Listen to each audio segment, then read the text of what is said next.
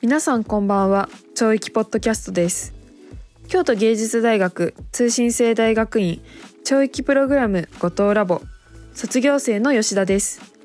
今回は北さん西本さん吉田の3人で対話をしてきた私たち問題の最終回です。前回はそれぞれの経験をもとに私たちという言葉を使って他人との関係をどのように作っていくのかということやハンス・ルリヒ・オブリストの本を参照しながら時には人間だけではなく自然や動物も私たちになるというお話をしました。今回も場面や状況によって固定できない私たちについて対話を通して私たちなりの考えを深めていきます。それではどうぞ。えっとゆくほいはい読んで、ゆくほい。のやつ読んでてね再えっと、うん再帰性とまあこれはゼゼミの後藤先生に読んだらどうって言われたやつなんだけどうん「ゆくほい読みなよ」って言われてどれって言われたわけじゃないんだけど「再帰性と偶然性」っていう本が分厚いのが一冊出ててうん読んだんだけど確かにそこに人間えっとねそれはハイデガーをスタートにしてるのね。はい。でシェリングとかの考え方をうん。再考、カントからやり直して再考して、うん。西洋の哲学の終わりと、うん。こっから先の、えっと、世界文明みたいなことを考えましょうみたいな壮大な話なの。はい。まあ機械論っていうのと有機体論っていう、うん。なんかもう哲学の話なんだけどさなんかこう機械的な話だよね。というのをなんか融合したものじゃないとこっから先は考えられませんよみたいな話で、それを含めてテクノロジーっていうものを有機体的に考えていきましょうみたいな話なのね。機械論的に考えるんじゃなくてっていう話なのね。うんで、最終的に要するに何をしたいのかっていうと、なんかその人間存在はただの観察者ではなく、機械は人間存在に置き換わるであろうという幻想を超えていくような、機関学的な、その宇宙をき、あの、なんか宇宙技芸とか言うんだけど、的な思考の中に、要するに配置し直すことでみたいなこと言ってるわけ。多分自然とかに対して、まあ、主体虐待って話で言うと、多分観察者っていう言い方は多分そういうことを言ってんだよね多分。自然に対してそういうある意味でその従属させてる関係、まあまあそこから搾取して資本主義みたいなことになると思うんだけどもそういうことではなくて多分自然自分たちも自然の中の一部としてってうん。うんいうなんかいわゆる自然と一体化しましょうみたいなことっていうだけではなくうん。多分自然も含めてウィーとして考え直してうん。でしかもここから出てくるテクノロジーは、うん。その自分たちの代わりに何かを支配するというよりはその新しくうん。知能として、うん。えっと発達していく自分じゃない他者のテクノロジーも含めて私たちとして考えて、じゃあその時にどんな世界像が作れるのかっていうことを考えないと、多分分かりませんよってことを多分言ってるんだよねきっと。あーなるほどね。すごい面白いな。いやでも絶対そっちの方が豊かですよね。豊かだよね。なんかその、最近本屋さんに行ってすごいむちゃくちゃ違和感に感じたのは、うん。こう AI に負けない子供を作るって書いてあって。え？みたいな。勝ち負け勝ち負けになっちゃうんだ勝ち負けなんだって思って、うん。でもねあのぶっちゃけそういうこと言ってる時点でまず AI には負けるの。そうだよね。だってあの比較対あのすごいこれあのなんだろうな大学のなんかの授業ですごい言われたのがあのコピーはあのどう頑張ってもオリジナルには勝てませんって言われて、うんうんうんなぜならそのオリジナルはコピーはそのオリジナルが持つ思考法っていうものを飛躍してないからって言って、うん。その行為に対してこう追いつけ追いつけって言っても絶対オリジナルには勝てませんって言って。だからそのなんか AI に負けないとかって言ってる時点でもう負けてんのよそれって。うん。ね。だからす。ごくなんかそう本当にすごく違和感を感じてなんか、そう思ってるとしてもなんでそういう言い方になるんだろうってすごく思ったからこそ、なんかその機械もそのお自分の持ってる世界の一つとして考えるっていう方ことの方がやっぱよっぽど豊かだそうしだよね。一緒に生活していけばいいだけだからね。あの機械ができることと人間ができることってやっぱ違うじゃないですか。うんパートナーなんだよね。そうやっぱ怖いんだろうね、きっと。うんだからやっぱちょっと煽られすぎたよね、その仕事がなくなるとか。そう。うん。だからきっと本当に単純にすごいうん他者としての機械とか他者としての AI とか他者としてのテクノロジーってうん怖いんじゃない？あー怖いんでしょうね。そう、多分、うんそうそう。だからそういう考えを多分やめて、うんそれが一緒に生活していく、えっと、私たちの一部になるって考えたら、うんそしたら豊かじゃないっていう話だとは思うんだけど、うんそういうふうに考えられない人にしてみると、うちの子供の未来はどうなるのかしらって、うん脅威でしかないってことですよね。そうそうそう、そういうこと、そういうこと、計算は勝てないでしょ翻訳も勝てないでしょみたいな。うんなんかもう好きなこと伸ばせばいいじゃないですかね。うんね、そうそうだよね。そういう思考にならないんですかね。なんか逆にその自分が面倒だと感じてることとか嫌な嫌だと思ってることを AI に任せられると思ったらうんすごい豊かですけどね。うんあとさ、うんずっと引きこもってるけどさ、ずっと話し相手になってくれるとかね、めっちゃ楽しいあじゃん、ね。いいですよね。うん。超物知りなんだよ、しかも。うんうん。うんそうでさ、うるせえなと思ったらさ、ちょっと黙っててって言うとスリープしててくれるの。めっちゃ楽しいじゃんね。もう超暴論だけどさそんなに機械が怖いなら奈良時代の生活してみろよって思うんですよね。あだってさ冷蔵庫もさテレビも全部機械なわけでさうんそれを全部脅威だと思うんだったらもう奈良時代の生活に戻れってすごうくうん私は思っちゃうのねむちゃくちゃもうすごく暴論だけどこれは。うんいやまあでも確かに。うん。いや、でもやっぱ考え方一つだな。うんやっぱうん怖いって言っちゃう人の考え方をやっぱ考えたら分かんなくはないけど。わかんないわかんない。うんそう。でも、でもしょうがないよね。しょうがないしその機械のことについてうん。触れたり考えたりする機会が多ければ多いほど何が得意何がその機械にとって何が得意で何が不得意なのかっていうことが分かってくるじゃないですか。うんうん。例えばその機械はやっぱり基本的には意思決定ができないじゃないですか。うん。うん。人間があこういう動作をしてくださいって言ったら機械はバーってやるってことをやるけど、じゃあうん。そのバーってやった後の意思決定はまた絶対人間がやらなきゃいけないっていう風にあったりとかして、だからそこの得意不得意っていうのが分かってくるはずでそう思うと別にそこの住み分けとかってできますよね。あじゃあ計算私あのできないんでやってくださいみたいなことが、うん。あとかメールとか全部自動返信でやっといてくださいとかってうん。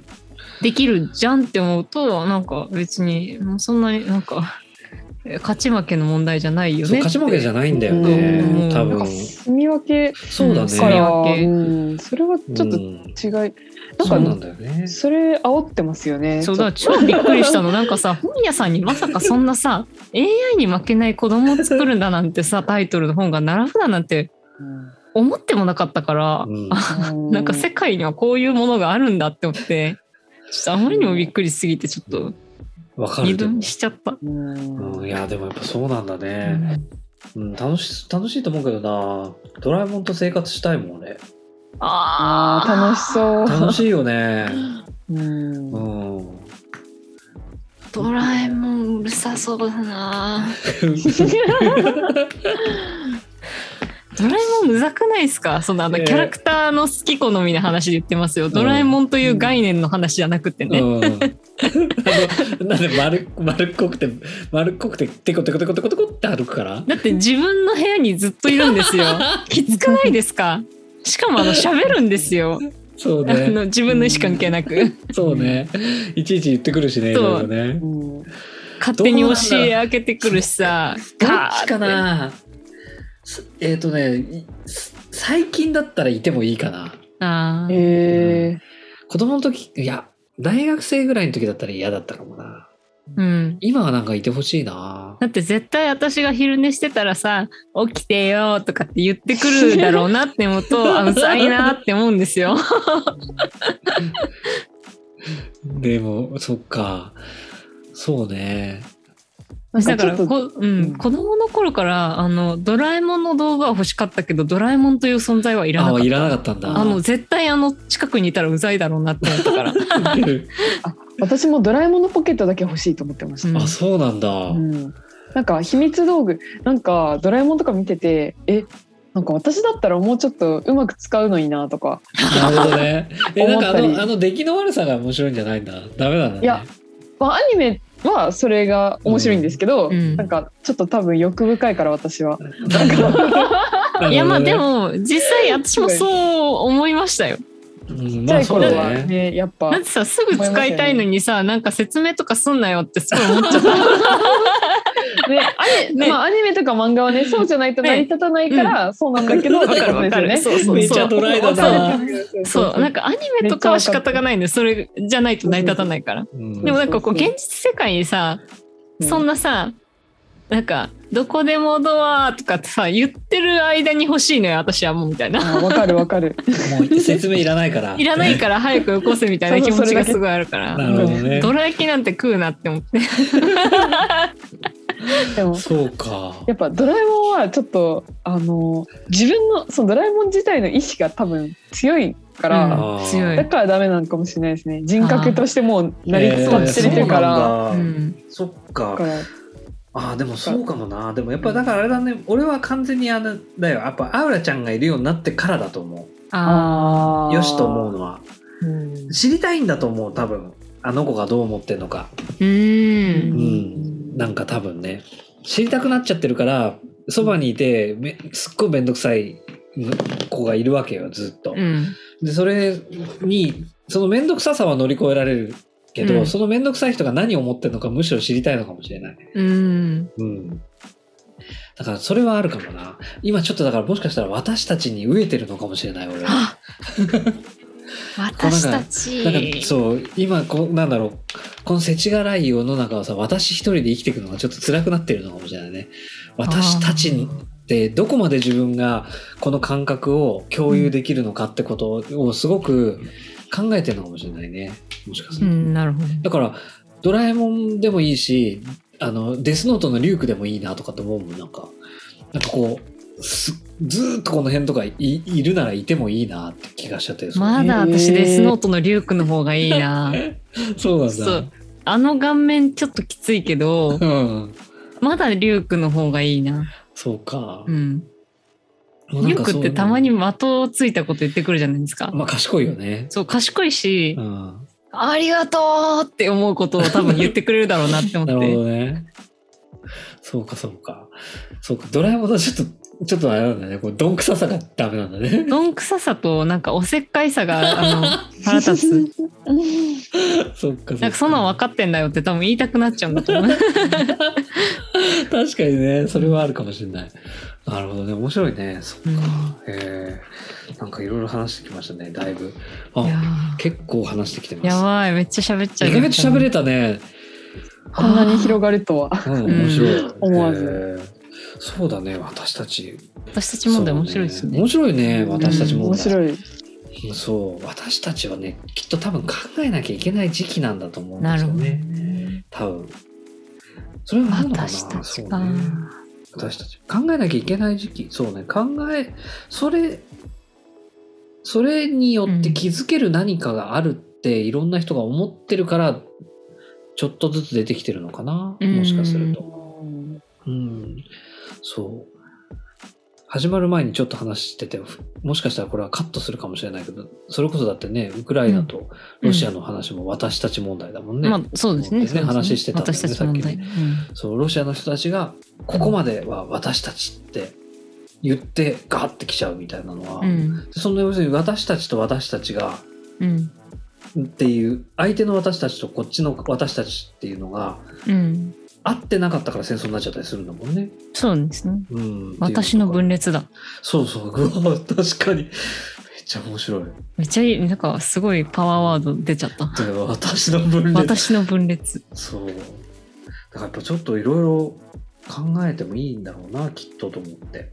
なんか私だそのちょっと話は変わるんですけど、うんうんいまだにそのウェルビーイングっていう言葉に対して懐疑的なんですよね。ほうほうほうほなんかこう、ウェルビーイングってどこまでのことを指してんだろうってすごく思って。う。抽象的だよね、だいぶ、そう、すごく抽象的だし、なんか、結局、世界を幸せにすることなんて別に誰もできないでしょすごい思ってるところが私は今のところあるので、うんうん。なんか、うん、えウェルビーイングってみんな言ってるけどどうするつもりなの？すごいうんうん。思ってるしすごくそれに対してピンときてる人はなんで来てるのかなっていうのがうん。まああのすごある意味ですごく興味がある。なるほどね。うん。でもそれさあれじゃなくて例えばさ絶対的私的に言えばさうん、私が幸せになれば世界は幸せになるでしょ？そうそうそう。でも要するに他人の幸せにまでうん、自分が関与できないんじゃないかってことでしょ？そうそうそう。そういうことだよね。そう。うん。だって他者は操作できないでしょ？うんうん他者って言っちゃったけどさ、私は。だからいわゆる自分が自分の世界は自分が幸せになれば幸せになるってことだよね。そうそうそう。自分の世界はいくらでも自分の思い、思ったま、思、思い次第で幸せにできるじゃないですかうん。できるできる。ね、なんか、でも、その他の人とかって別にそうじゃないことだってあるしさ、うん。私がこういくら幸せにするぜって言っても相手がこういや幸せじゃないしって思ってたらもうそれは幸せじゃなくなっちゃうわけで、って思うとじゃあなんか何をもってウェルビーイングって言うんだとかっそてれ絶対的私がさはい。の感覚が拡張してさ絶対的私たちになった場合はさその場合の他者ではないうん。私たちの一員は幸せになるのかな、